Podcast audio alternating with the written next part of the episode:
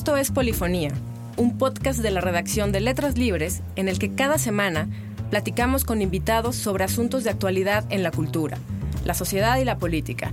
Yo soy Cintia Ramírez. Bienvenidos. La Convención Marco de las Naciones Unidas sobre el Cambio Climático entró en vigor el 21 de marzo de 1994 y a diferencia de los convenios y protocolos que le antecedieron, reconoció que el problema del cambio climático era real. La Convención se asume como un documento marco que debe enmendarse y en ocasiones desarrollarse para que los esfuerzos frente al calentamiento atmosférico y el cambio climático puedan ser más eficaces. La primera adición que se hizo a este tratado fue en 1997 y se conoce como el Protocolo de Kioto. En él se establecieron metas vinculantes para reducir las emisiones de gases efecto invernadero de 37 países industrializados y la Unión Europea. Este año, la Conferencia de las Partes, que tuvo lugar en París del 30 de noviembre al 11 de diciembre, es la segunda adición a esta convención marco. Para analizar los alcances de los acuerdos y saldos de esta conferencia, Hoy nos acompaña Mariana Ortega Ramírez. Mariana es ingeniera ambiental y se ha dedicado a la planeación de acciones para reducir la emisión de contaminantes que han dado lugar al cambio climático. Actualmente, estudia una maestría en ecología industrial. Hola Mariana, gracias por acompañarnos. Hola Cintia, ¿qué tal? Gracias a ti. Oye Mariana, pues me gustaría comenzar con una pregunta muy básica, pero para que nos ponga en contexto. ¿Cuáles fueron los principales puntos de acuerdo que se alcanzaron en esta conferencia? Bueno, el acuerdo de París, el que firmaron todos los países, en principio tal vez lo, a, destacar es que fue un, tanto unánime, lo firmaron todos y eso es muy, muy bueno. Eh, decidieron limitar el, incremento de la temperatura a 1.5 grados centígrados por arriba de los niveles industriales. Eh, eso es lo que está puesto, digamos, en, en, el texto del acuerdo. Luego, eh, cada país se comprometió a comunicar sus contribuciones nacionales de mitigación al mundo cada cinco años, lo cual es también importante. Eh, decidieron diseñar un marco tecnológico que pudiera proveer nueva tecnología a los países en vías de desarrollo para que alcanzaran sus niveles de mitigación propuestos a través de un mecanismo tecnológico que solo se pone ahí en el texto como un nuevo mecanismo tecnológico, pero sobre el que la convención va a empezar a trabajar para, para establecer, ¿no? Y luego acordaron tener reglas de transparencia para comunicar los logros que obtengan.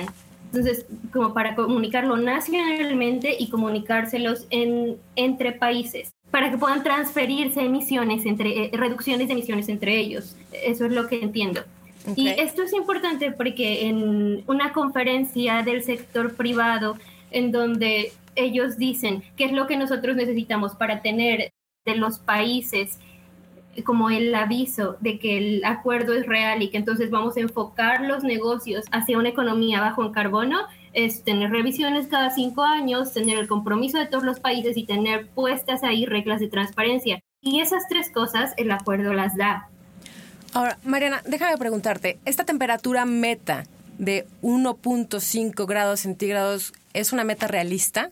En función de eh, las contribuciones o de las propuestas que cada país envió a la Convención Marco, no, no es realista, porque si tú sumas todo, toda esa cantidad de emisiones reducidas al 2030, no dan para permanecer en 1.5 grados centígrados. De hecho, con todas esas contribuciones, eso da para llegar a 3 grados centígrados, aproximadamente 3, 3 y medio. Todo es al 2030, más o menos, porque el acuerdo empieza, se hace firma el acuerdo y todo es para iniciar en 2020 y todas las contribuciones están, yo propongo reducir, no sé, 30% de mis emisiones con respecto a cierto año al 2030. Entonces, no, no es realista como está ahora, pero con estas revisiones de cada cinco años, la idea es que las contribuciones puedan irse ajustando y digamos que se avance, que, que sí se pueda lograr. Ellos dicen que en el primer periodo eh, eh, de reporte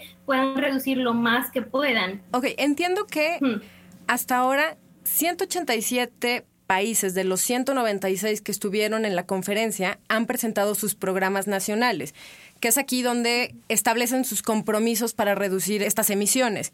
De estos países que ya han presentado sus programas, ¿cuáles serían los tres que valdría la pena destacar y por qué? Eh, ya son 188 porque ese mismo día Venezuela entregó su contribución, pero tal vez los, los más relevantes de destacar pensando en los que son mayormente emisores serían China, Estados Unidos y la Unión Europea que juntos suman mm, del mundo las emisiones de alrededor, son alrededor del 60%. Y bueno, por ejemplo, China dice, yo me comprometo a reducir en términos de por unidad de, Producto Interno Bruto 60% de mis emisiones al 2030. O sea, eh, si el acuerdo empieza en 2020, entonces eh, al 2030 él promete reducir por unidad de su Producto Interno Bruto 60% de sus emisiones. Okay. Porque algunos países eh, dicen, en general, mis emisiones totales como país las voy, las voy a reducir en tanto.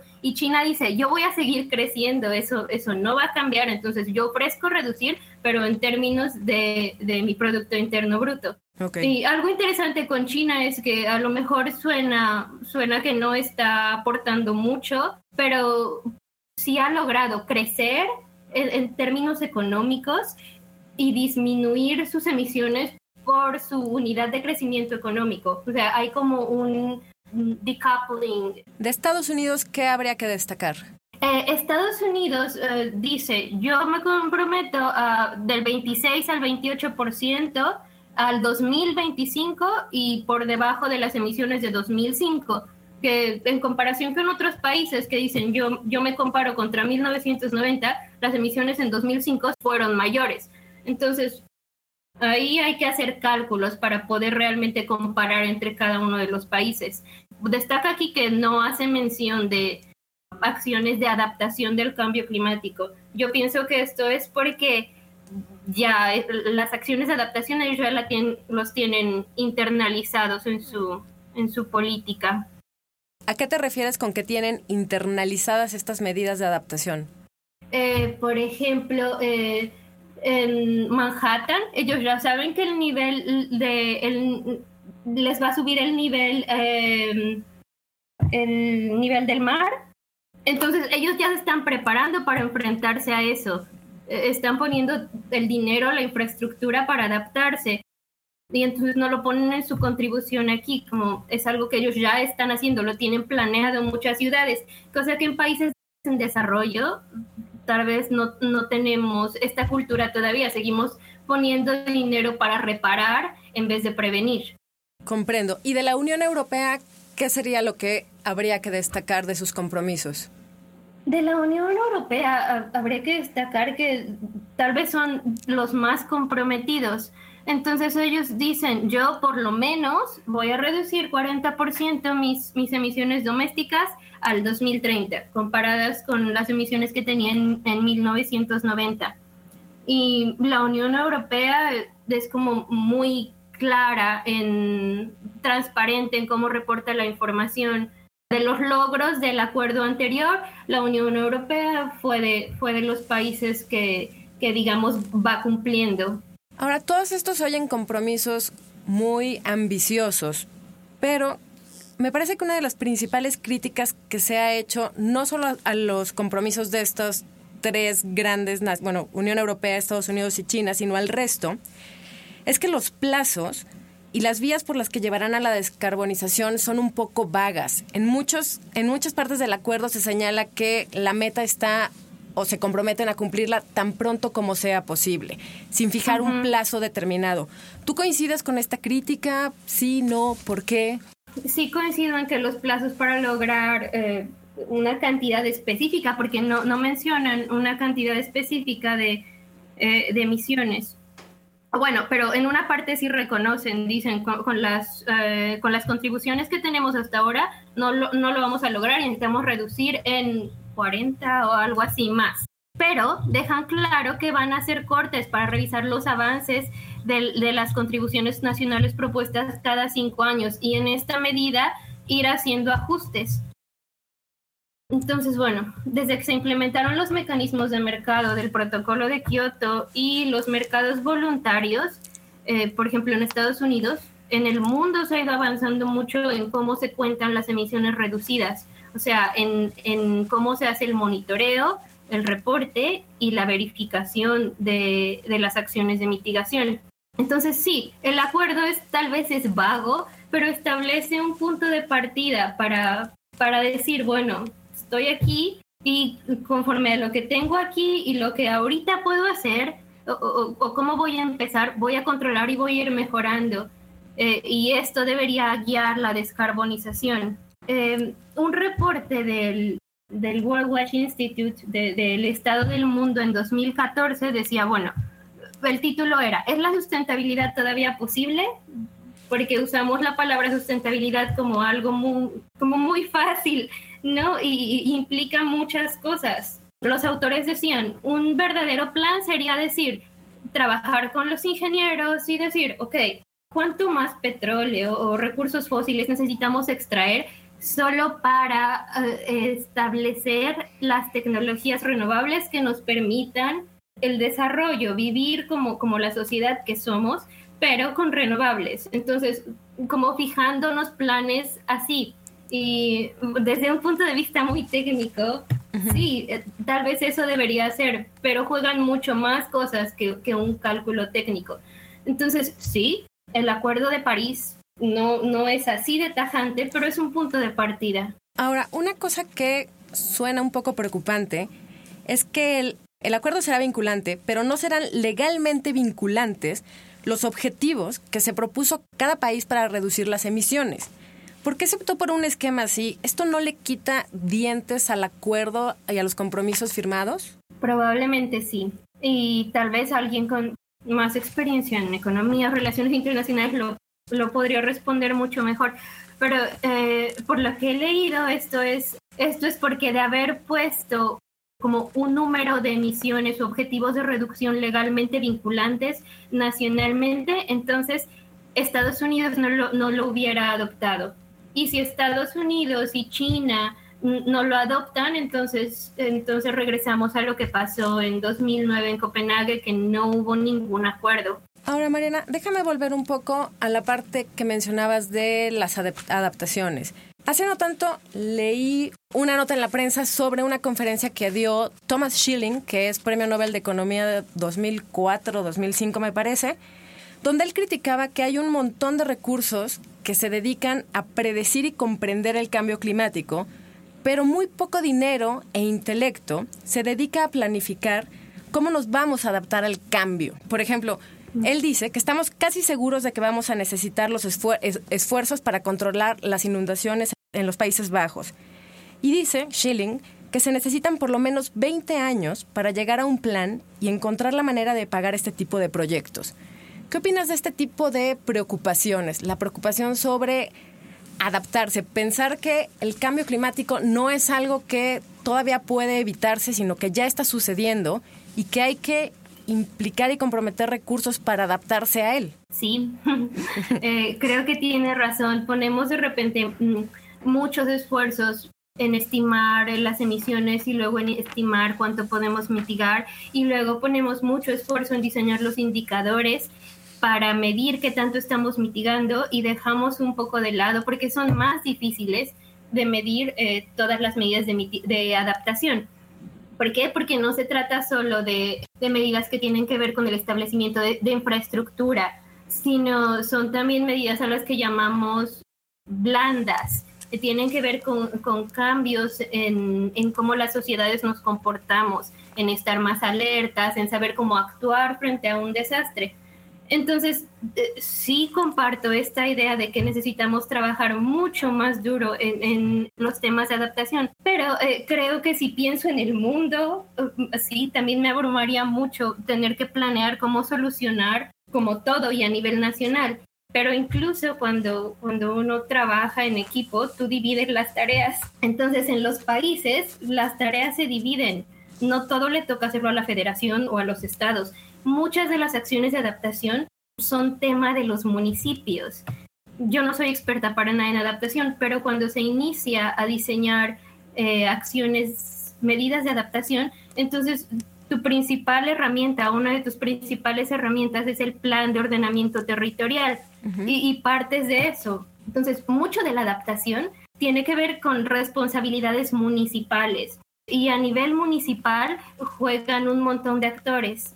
Entonces, yo creo que también eh, es, tema de que como, como ciudadanos y las ONGs pongamos eh, más énfasis en hacer que los municipios implementen eh, medidas de adaptación que tengan que ver con el largo plazo, con adaptarnos al cambio climático, sí, y en el largo plazo, no nada más pensar como en infraestructura, en lo que se ve ahora mismo, en, los cortos periodos que logran los, los ayuntamientos o que tienen los ayuntamientos, los presidentes municipales. ¿Cómo, ¿Qué ejemplo nos podrías dar de este tipo de acciones de adaptación que pueden implementarse desde el nivel municipal?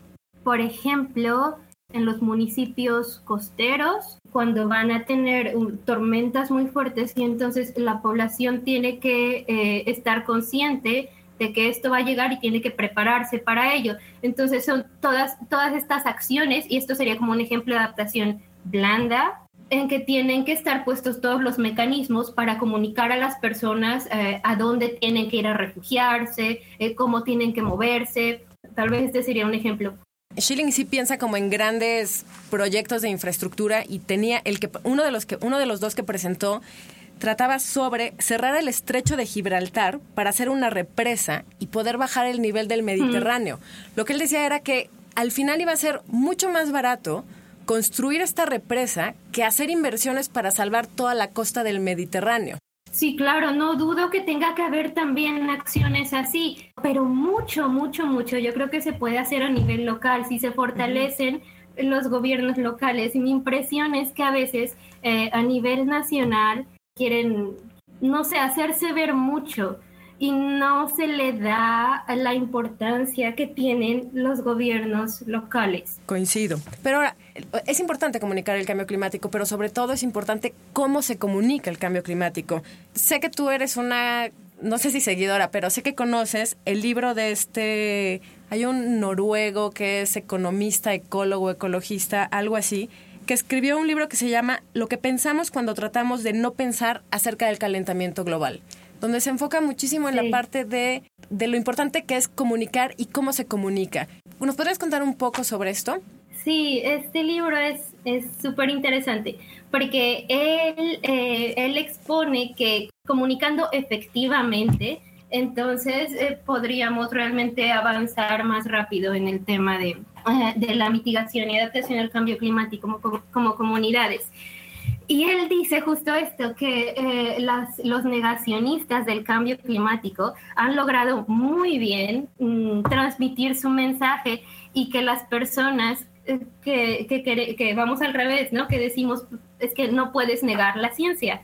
Y, y, y, porque uno dentro de 100 científicos eh, lo nieguen, no, lo no hace que, que no sea verdadero pero ellos lo han usado bien porque cuando, cuando nosotros técnicamente queremos explicar el cambio climático, lo hacemos en una manera así, justo, técnica, y entonces las personas que, que no son técnicos no te entienden y entonces no logras mucho. Entonces él habla de, de cinco, em, cinco aspectos por los que la comunicación del cambio climático no está siendo efectiva.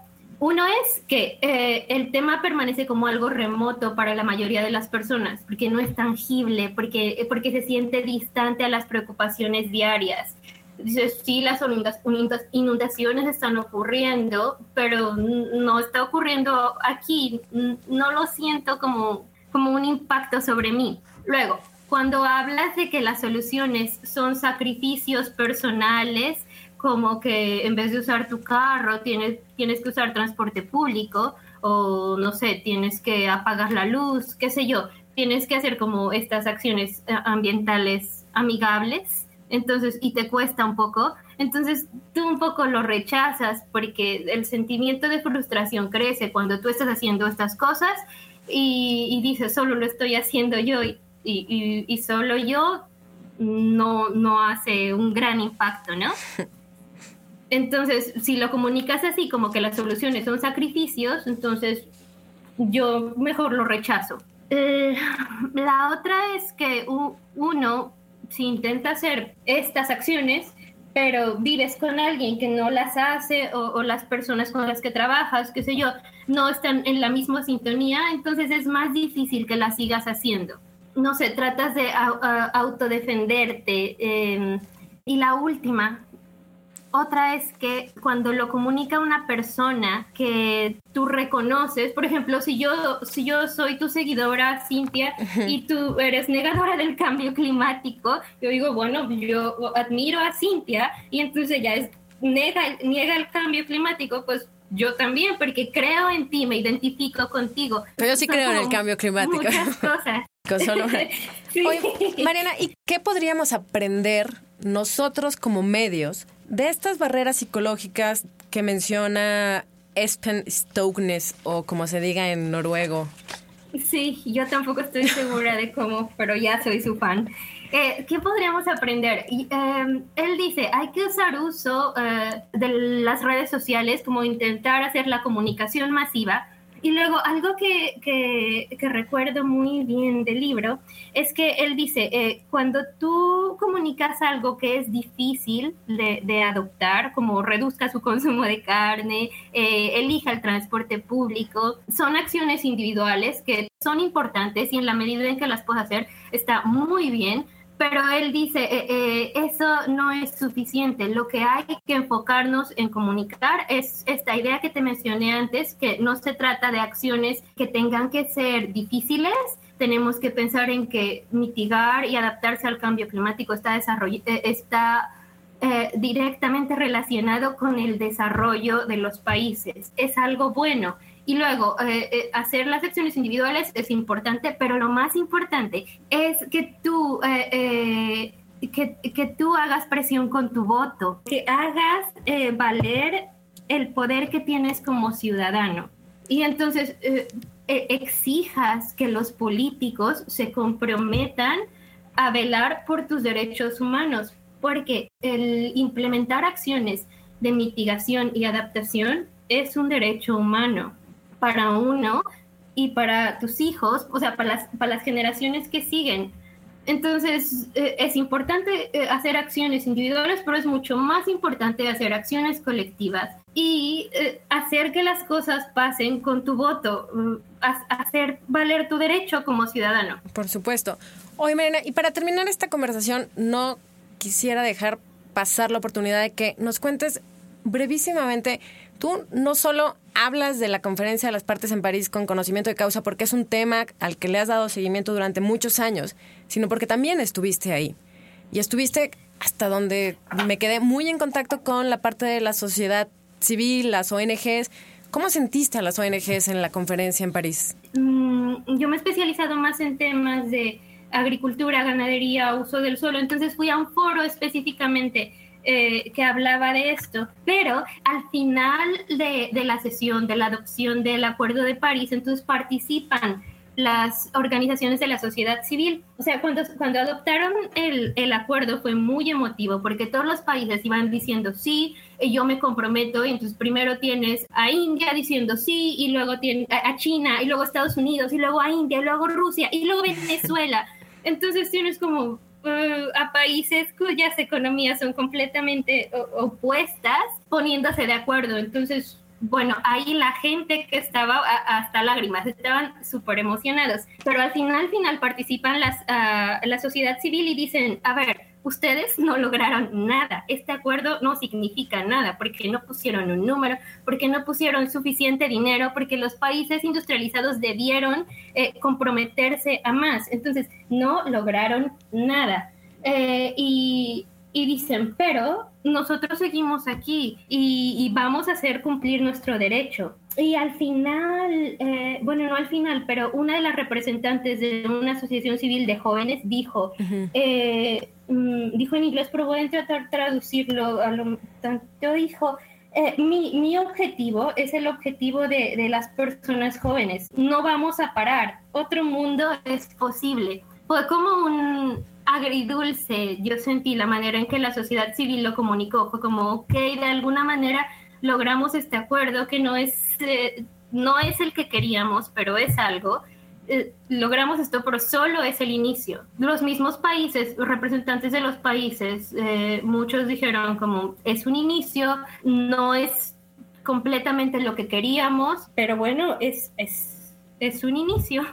Claro, y, es ahora lo que toca es la implementación. Nos vamos a nuestros países eh, contentos y con toda la idea de, implementar. Por primera vez eh, es como dicen, un mundo descarbonizado, es el, el darle el cambio y empezar a construir una economía baja en carbono. Y entonces a mí me hace pensar en, ok, el tiempo de las biorefinerías ya viene. Sí, Eh, el claro. tiempo de hacer cíclico el uso de los materiales. Bueno, incluso México, Y- con la ley de transición energética, ya también ha fijado compromisos para energías limpias y renovables. Pero ese va a ser tema de otra conversación, Mariana. Te agradecemos muchísimo que hayas estado con nosotros y gracias a ustedes por escucharnos. Esto fue Polifonía, un podcast de la redacción de Letras Libres. Volveremos el 14 de enero con un nuevo episodio. Hasta entonces.